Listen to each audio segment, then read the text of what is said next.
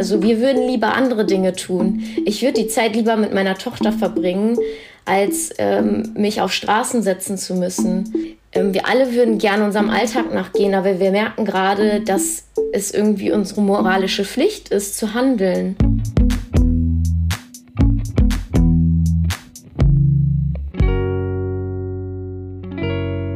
Seit Monaten schwirren Bilder durchs Internet von Menschen, die sich auf Straßen festkleben und die damit den Verkehr blockieren. Und das sorgt für Furore. Ihr Ziel heißt konkret die Einführung des 9-Euro-Tickets, das wir ja eigentlich sowieso schon drei Monate hatten, und ein Tempolimit. Die Meinungen sind natürlich unterschiedlich zu dem Thema. Es gibt Befürworterinnen, aber die Aktionen werden auch viel kritisiert ob nun in Kommentarspalten auf Social Media, öffentliche Vergleiche zur Roten Armee-Fraktion, also kurz zur RAF, die man ja als linksextremistische terroristische Vereinigung einordnet, oder auch konkrete Reaktionen aus der Politik und Justiz. Es gab Gerichtsverfahren, Mitglieder sitzen oder saßen in Präventivhaft und jetzt zuletzt bundesweit Razzien. Genau vor dem Hintergrund und den politischen Entwicklungen wollen wir dem Thema zum Jahresende noch einmal Beachtung schenken. Ich bin Luna und ich freue mich, euch zu einer neuen Folge von Solidarität, was können wir tun, zu begrüßen. Diesmal mit meinem Gast Janina Meise. Sie ist Mitglied der letzten Generation. Hi. Vielleicht stellst du dich am besten selbst vor. Ja, vielen Dank für die Einladung. Ich bin Janina Meisel. Ich bin seit Anfang des Jahres Mitglied bei der letzten Generation. Und ähm, genau, eigentlich bin ich Logopädin. Ich bin gerade noch in Elternzeit. Ich habe eine Tochter, die ist jetzt 16 Monate alt. Genau. Und die ist auch mit ein Grund, weshalb ich mich gerade bei der letzten Generation engagiere. Ich habe die politischen Entwicklungen in Deutschland ja bereits ein bisschen angesprochen. Und vor etwa einer Woche da wo wir eigentlich das erste Mal in Kontakt getreten sind, genau an dem Tag, ähm, sind ja mehrere Haushalte äh, untersucht worden von Mitgliedern der letzten Generation. Ja, und es wurde die Bildung einer kriminellen Vereinigung euch vorgeworfen. Unter anderem ging es ja auch um die seit April 2022 regelmäßigen Übergriffe gegen die Raffinerie in Schwedt, also in Brandenburg, ähm, wo ihr ja immer dafür sorgt, dass die Ölversorgung abgedreht wird. Ja, und da äh, hieß es dann von Seiten der Staatsanwaltschaft, äh, das sei Störung öffentlicher Betriebe. Aber vielleicht berichtest du ja einfach nochmal über den Stand der Dinge und äh, die aktuellen Entwicklungen. Ja, genau. Also es sind mehrere Haushalte durchsucht worden. Ähm, größtenteils waren das Haushalte von Menschen, die gerade auch dann zu der Zeit noch in München in Gewahrsam saßen. Ähm, es ist sonst ähm, unsere Sprecherin von Carla Hinrichs, die Wohnung wurde auch durchsucht. Also ähm, das Zimmer ihr, bei ihren Eltern wurde durchsucht und es wurden auch persönliche Gegenstände mitgenommen. Die fraglich ist nur, was dort gefunden werden sollte. Ähm, ich weiß nicht, ob sie auf der Suche nach äh, Klebstoff oder ähnlichem waren. Ähm, genau, also ähm, von unserer Seite aus sieht es eher so aus, als sei es wieder mal mehr ein Schritt dahin, die Klimagerechtigkeitsbewegung zu kriminalisieren und uns ähm, einzuschüchtern, weil es gab das Beispiel in München, ähm, wo einer von uns noch in Gewahrsam saß zu der Zeit und seine 85-jährige Mutter alleine zu Hause war. Dort hat dann die Polizei Sturm geklingelt um 6 Uhr morgens. Sie hat natürlich nicht aufgemacht, weil sie allein im Haus war und nicht die Tür Fremden öffnen möchte. Und dann haben die die Tür eingetreten. Und ähm, die Frau hat auch einen Herzschrittmacher, also ist vorbelastet. Das hätte auch anders ausgehen können. Also da ist fraglich, warum da so vorgegangen wird. Und das war auch letzte Woche sozusagen. Genau. Blicken wir jetzt vielleicht nochmal auf die COP27, die ja kürzlich in Ägypten zu Ende gegangen ist und wo eigentlich auch nochmal klar wurde, dass die beschworenen 1,5 Grad vermutlich verpasst werden. Also mit großer Wahrscheinlichkeit wird zu Beginn der 2030er Jahre diese Marke überschritten. Man kann jetzt meinen und sagen, über diesen Gipfel, was man will. Es ist nun mal der größte, wenn es um das Thema Klimawandel geht. Und ich habe irgendwie das Gefühl, dass so bei uns in der Gesellschaft die Dringlichkeit irgendwie noch nicht so ganz durchgekommen ist. Also auch während der ganzen COP hatte ich das Gefühl, dass das Thema, also meiner Meinung nach nicht präsent genug in den Medien war. Es liegt sicherlich auch daran, dass parallel dazu oder kurz danach ja die WM in Katar angefangen hat und das auch total viel Aufmerksamkeit bekommen hat. Aber ja, auch nochmal von dem Hintergrund eurer Aktion. Ich habe manchmal das Gefühl, dass der Fokus extrem auf euren Aktionen liegt und äh, das Ganze kritisiert wird. Aber das eigentliche Problem, also diese Gefahr des Klimawandels, dass die irgendwie untergeht. Ich weiß nicht, wie siehst du das? Wie seht ihr das von der letzten Generation? Ja. Ja, genau. Also der Fokus liegt leider primär immer auf unserer Aktionsform. Aber dennoch haben wir es ähm, mit unserem Protest geschafft, dass eigentlich das Klimathema täglich in den Medien präsent ist. Also wir waren in allen großen Talkshows, waren zuletzt auch noch bei Anne Will beispielsweise. Und ähm, da wird uns gerade Raum gegeben, um das Klimathema auch immer wieder hervorzuholen. Ähm, deswegen halten wir an unserem Protest fest, weil wir müssen gerade Alarm schlagen. Weil wir sehen einfach, also Antonio Guterres hat ja auch noch der UN-Generalsekretär, hat ja zu Beginn der Konferenz auch gesagt, wir sind auf dem Highway zur Klimahölle mit dem Fuß auf dem Gaspedal. Und ich finde, das ist ja sinnbildlich für das, was gerade passiert. Du meintest, dass dank der Proteste Medien euch immer mehr Raum geben. Aber habt ihr dabei wirklich das Gefühl, dass die Klimakrise genug Beachtung bekommt? Ich nehme oft wahr, dass sie in der Berichterstattung dann doch viel eure Protestform thematisieren, den Aktionen Beachtung schenken, sie eben kritisieren oder meinetwegen auch begrüßen. Aber genau, das eigentliche Problem der Klimakrise geht irgendwie dabei so ein bisschen meiner Meinung nach unter. Und ich sehe auch gar nicht die Verantwortung unbedingt bei euch, sondern auch beim Umgang der JournalistInnen mit euch. Aber ja, wie siehst du das? Ja, genau. Also ich glaube, unser Auftrag ist es ja nicht, ähm, jetzt Lösungen zu präsentieren, weil die gibt es ja bereits. Und es ist auch nicht die Aufgabe der BürgerInnen zu handeln, sondern unsere Bundesregierung steht in der Pflicht, unser aller Leben zu schützen. Und so wie es gerade läuft, sehen wir ja, dass sie das nicht tut, sondern dass wir eher einen rückläufigen Kurs erleben. Und ganz klar ist ja auch, ähm, die Bundesregierung ist jederzeit in der Lage dazu, unseren Protest zu beenden.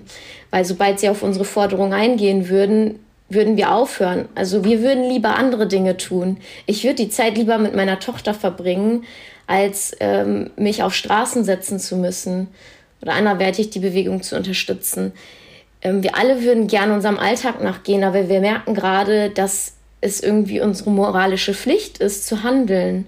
Und da wir schon alle Mittel ausgeschöpft haben, wir, haben, wir waren mit 1,4 Millionen Menschen auf der Straße mit Fridays for Future. Danach hatten wir dieses verfassungswidrige Klimapaket und ähm, verfassungswidrige Klimagesetz. Und wir haben unendlich viele Petitionen unterschrieben.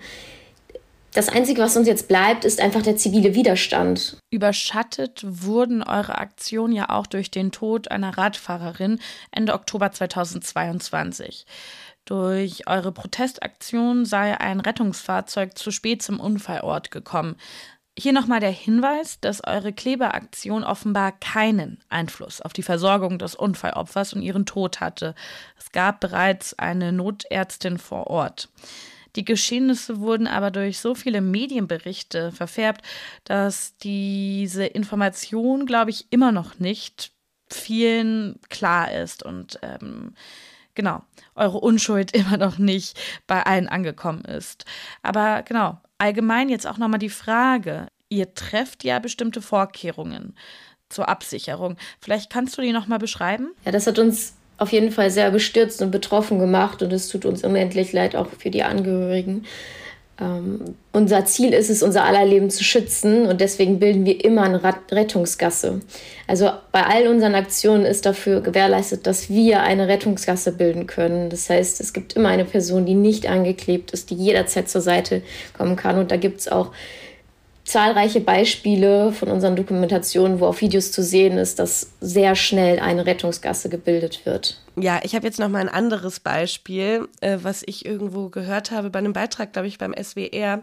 Und zwar, da ging es um eine Aktion und da war eine junge Studentin, ähm, die aus dem Auto ausgestiegen ist und einen der Aktivisten darum gebeten hat, durchzukommen, weil sie gleich eine Prüfung hatte. Und ich habe mich dann einfach nur gefragt, wo legt ihr euch als Aktivisten da Grenzen? Also wann heißt es, man macht eine Ausnahme, wann, ähm, also entscheidet ihr das dann selbst? Um, Gibt es da irgendwie Richtlinien? Genau, ganz klar ist, wir lassen ähm, Rettungsdienste, Polizei, Feuerwehr, alle, alle, die mit Blau Blaulicht anfahren, werden durchgelassen. Genau, und bei allen anderen ist es halt so, wir, wir müssen gerade den Alltag aller stören, um aufzurütteln, um wach zu halten, um, um Alarm zu schlagen.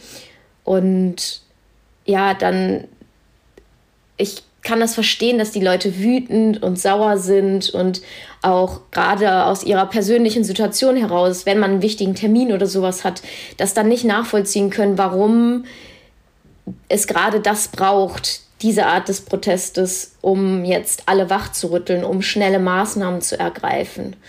Weil es zeigt ja gerade, dass unser Protest die Bundesregierung immer wieder entlarvt und zeigt, dass sie einfach nicht handelt.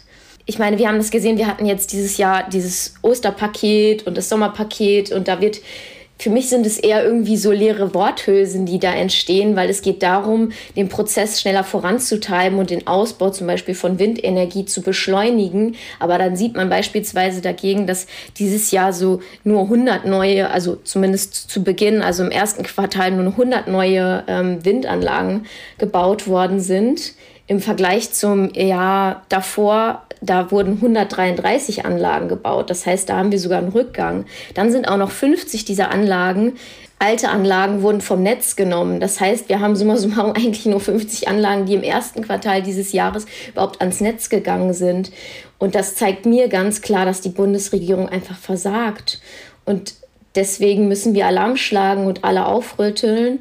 Und damit wir es hinbekommen, dass jetzt nach einer Notfallwirtschaft gehandelt wird dass wir jetzt schnelle Maßnahmen ergreifen. Und die ersten, einfachsten Maßnahmen sind einfach dieses Tempolimit und das Fortführen des 9-Euro-Tickets. Und selbst das ist ja anscheinend nicht möglich, das jetzt einfach umzusetzen. Zumal es bei dem Tempolimit nicht mal irgendetwas benötigt. Auch wenn Herr Wissing uns weismachen möchte, dass es keine ausreichenden Schilder gibt. Aber ja, wir haben ihm ja mal ein paar Schilder vorbeigebracht, deswegen sollte das ja jetzt möglich sein. Ich habe vorhin kurz genau eure Aktion in Schwedt angesprochen. Vielleicht willst du da noch mal kurz drauf eingehen. Ähm, was ist da konkret euer Ziel? Genau, also wir wollten einfach ähm, darauf hinweisen mit unseren Protestaktionen. Also da ging es darum, die Pipelines abzudrehen und es gab auch nochmal eine Blockade äh, der Ölraffinerie mit mehreren Menschen. Da ging es ja zu der Zeit um das Gas, was aus Russland geliefert wurde und an Anbetracht dessen, dass wir uns weiterhin abhängig von Diktatoren machen und die Energiewende nicht vorantreiben, ähm, wollten wir einfach darauf aufmerksam machen, dass es jetzt Zeit ist, eine schnelle Umstellung zu bewirken. Das heißt, den Ausbau der erneuerbaren Energien weg von fossilen Energieträgern. Weil das, was gerade passiert, ist einfach fossiler Wahnsinn. Also ich meine, wir haben die Beispiele jetzt aus diesem Jahr. Also die, wir feuern gerade die Klimakatastrophe einfach weiter an. Es wird hier Dürren geben, Überschwemmungen. Wir hatten diesen Hitzesommer jetzt. Und wenn man sich anschaut, was im globalen Süden einfach passiert, wir hatten erst diese extreme Hitze mit 50 Grad in Indien und dann diese Überschwemmungen, die verteilen in Pakistan. Also das kann ich mit meinem Gewissen irgendwie nicht mehr vereinbaren und zu Hause sitzen und zu tun, als wäre alles in Ordnung, weil ich meine, wir hatten jetzt auch hier die Brände in äh, Brandenburg und Sachsen. Also es ist ja auch schon vor unserer Haustür. Ich frage mich, was muss noch passieren, damit endlich gehandelt wird? Weil gerade wird nicht unser aller Überleben gesichert. Ja, und vielleicht hier nochmal, ähm, 2022 war ja offiziell, also laut deutschem Wetterdienst nicht das wärmste Jahr der Geschichte, seitdem, seitdem natürlich äh, Temperaturen gemessen werden. Genau, in Deutschland. Ja, du hast jetzt gerade die eine Aktion in Schwedt schon angesprochen. Zu weiteren Aktionen gehören natürlich auch, dass ihr Gemälde, Kunstgemälde in Museen bewerft und zwar äh, mit Kartoffelbrei, äh, Tomatensuppe. War, wart ihr das auch eine Tomatensuppe oder war das nur in England? Genau, es war in England, ähm, die mit uns gemeinsam in dem Netzwerk A22 sind. Also das sind Kampagnen, die wir, wir unterstützen uns gegenseitig und sind Teil eines Netzwerks, genau. Oft wird dann der Vorwurf laut, ähm, dass diese Aktion nicht zielgerecht seien. Beim Festkleben, finde ich, wird das ganz deutlich natürlich. Also ihr seid für äh, ein 9-Euro-Ticket, ihr seid für ein Tempolimit, also festkleben, um den Verkehr aufzuhalten, ist in meinen Augen total zielgerecht. Aber eben diese Angriffe auf Kunst, auf Gemälde, äh, da kann ich vielleicht verstehen, dass manche Leute irgendwie das Ziel nicht ganz klar darin, dahinter erkennen. Aber hat der Klimawandel bei euch auch etwas mit Kultur und Kunst zu tun und dessen Aussterben? Definitiv, weil der Klima, die Klimakatastrophe bedroht alle Bereiche unseres Lebens. Davon ist kein Bereich ausgeschlossen. Das betrifft auch die Kunst und Kultur. Und wir müssen ganz klar sagen, auf einem toten Planeten wird es auch keine Kunst mehr geben. Und wenn wir uns hier um Brot streiten, dann werden wir uns auch nicht von einem Monet ernähren können. Und äh, zumal die Bilder, die wir, ähm, das Bild, das mit Kartoffelbrei beschmissen wurde, da ist eine Glasscheibe vor gewesen, sodass das äh, Bild äh, nicht beschädigt worden ist. Und äh, es soll die Menschen einfach wachrütteln, dass wir wirklich jetzt alle handeln müssen in allen Lebensbereichen. Und es wird uns ja auch immer vorgeworfen, dass wir ähm, dann in den Alltag der Menschen stören oder es die Falschen trifft. Jetzt haben wir uns für die Kunst entschieden, wo dann nicht direkt irgendeine Person betroffen ist und trotzdem wird der Protest wieder kritisiert. Also da ist so, so ein bisschen die Frage, also ich glaube, es ist an jeder Art des Protests, ja, wird Kritik gefunden, wenn sie gesucht wird. Ja, was mir diesbezüglich noch einfällt, diese Blumenlandschaften eines Monets, eines Van Goghs, die sind natürlich auch in Gefahr ähm, im Kontext der Klimakrise und des Klimawandels, weil diese grünen Blumenoasen werden vermutlich nicht sofort bestehen können bei stets steigender Hitze. Ja, genau, neben diesem kleinen Einschub komme ich jetzt zu der klassischen Frage unseres Podcasts. Wie kann sich jede Person mit euch solidarisch zeigen? Die Menschen, die gerade noch in Haft sind, es sind noch zwei, die auch ähm, über Weihnachten und Neujahr voraussichtlich dort in Gewahrsam bleiben. Also das ist angeordnet worden richterlich. Und die freuen sich natürlich über Briefe von Menschen, die, wo man solidarischen Zuspruch bekommt. Könnt ihr euch einfach über die Website Letzte Generation, ähm, jetzt muss ich kurz verlinken. Wir, wir, wir erwähnen das nochmal in den Show Notes. Also ihr findet auf jeden Fall den Link zur Website. Genau, danke. genau. Ähm, die freuen sich wahnsinnig über Briefe von allen Menschen. Und ähm, ansonsten ist es für uns immer super, wenn einfach über uns berichtet wird, über die Klimathematik am Essenstisch berichtet wird, dass sich alle Generationen austauschen. Jetzt gerade über die Weihnachtszeit ist es, glaube ich, auch ein Thema, was uns weiterhin begleiten sollte und was wir nicht vielleicht an den Rand schieben sollten. Und ja, ich glaube, man verfällt schnell da rein, dass man denkt über die Feiertage, ach, wir lassen all die schweren Themen mal beiseite, aber vielleicht ist es auch gerade die Möglichkeit, sich dann damit nochmal auseinanderzusetzen und vielleicht kann man darüber noch den einen oder anderen mit in unsere Vorträge nehmen, sich die anhören und ähm, hören, was wir zu sagen haben und dann sich selbst nochmal ein, ja, einen Einblick verschaffen, ab, unabhängig von den Medien, die ja auch ein bestimmtes Bild über uns schaffen, sodass man einfach nochmal mit uns in den Austausch kommt. Und äh, wie steht es darum, ähm, selbst sich aktivistisch zu beteiligen? Oder äh, mein Gedanke war auch natürlich mit diesen ganzen politischen ja, Vorgehen gegen euch, benötigt es da Unterstützung, also finanzielle Unterstützung, aber vielleicht auch ähm, ja, Unterstützung durch eventuell Rechtsanwälte. Genau, also alle Rechtsanwältinnen, die jetzt gerade zuhören, möchte ich natürlich herzlich dazu einladen, sich bei uns zu melden. Wir brauchen immer RechtsberaterInnen, die uns unterstützen oder auch jetzt ähm, vor Gericht. Ähm, ein Großteil von uns verteidigt sich selber, aber das muss auch vorbereitet werden. Deswegen ist es super, wenn wir da einfach eine breite, gefächertes Bild auch haben und ähm, viele Menschen uns unterstützen. Und natürlich würde es mich am meisten freuen, wenn wir noch mehr Zufluss bekommen und noch mehr Menschen mit auf die Straße gehen. Und auch nicht nur das, auch im Hintergrund muss einiges getan werden. Also kommt in unsere Vorträge, geht ins Aktionstraining und dann könnt ihr mit uns auf die Straße gehen. Ja, wir nähern uns 2023 und blicken jetzt auf ein turbulentes Jahr 2022 zurück. Wie blickt die letzte Generation darauf zurück? Wie würdest du die Entwicklungen beschreiben?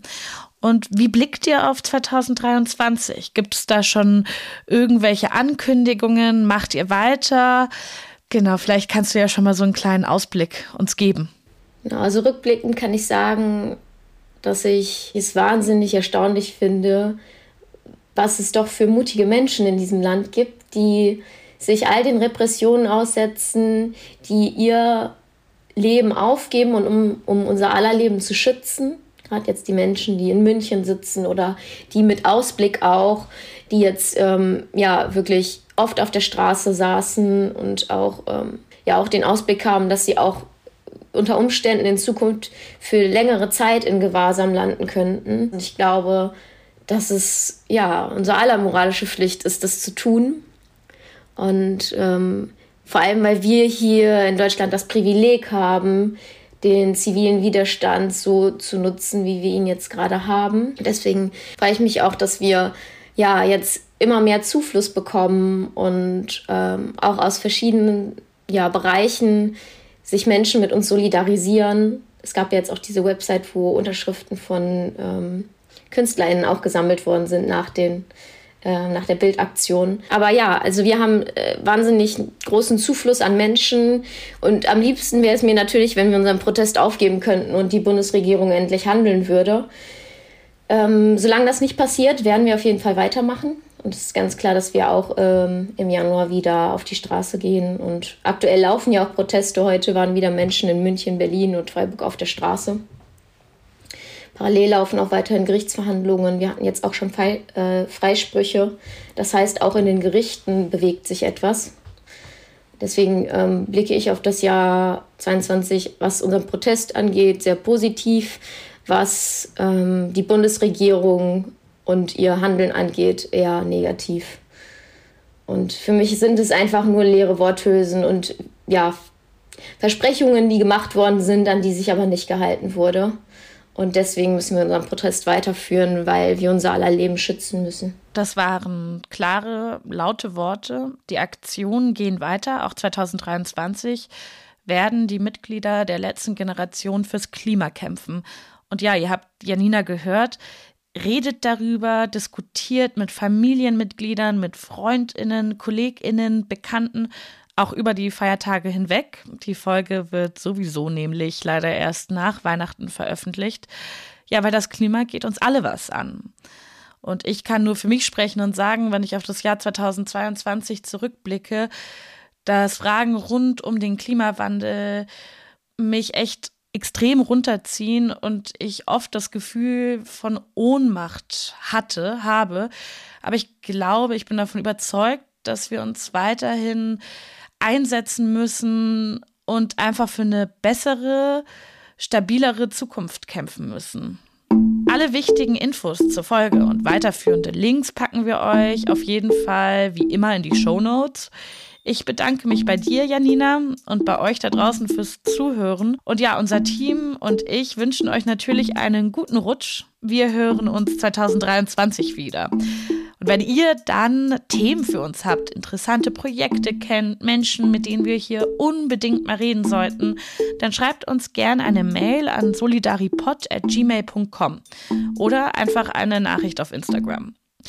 Und natürlich freut es uns, wenn ihr uns abonniert. Ciao. Tschüss, bis zum nächsten Mal vielleicht.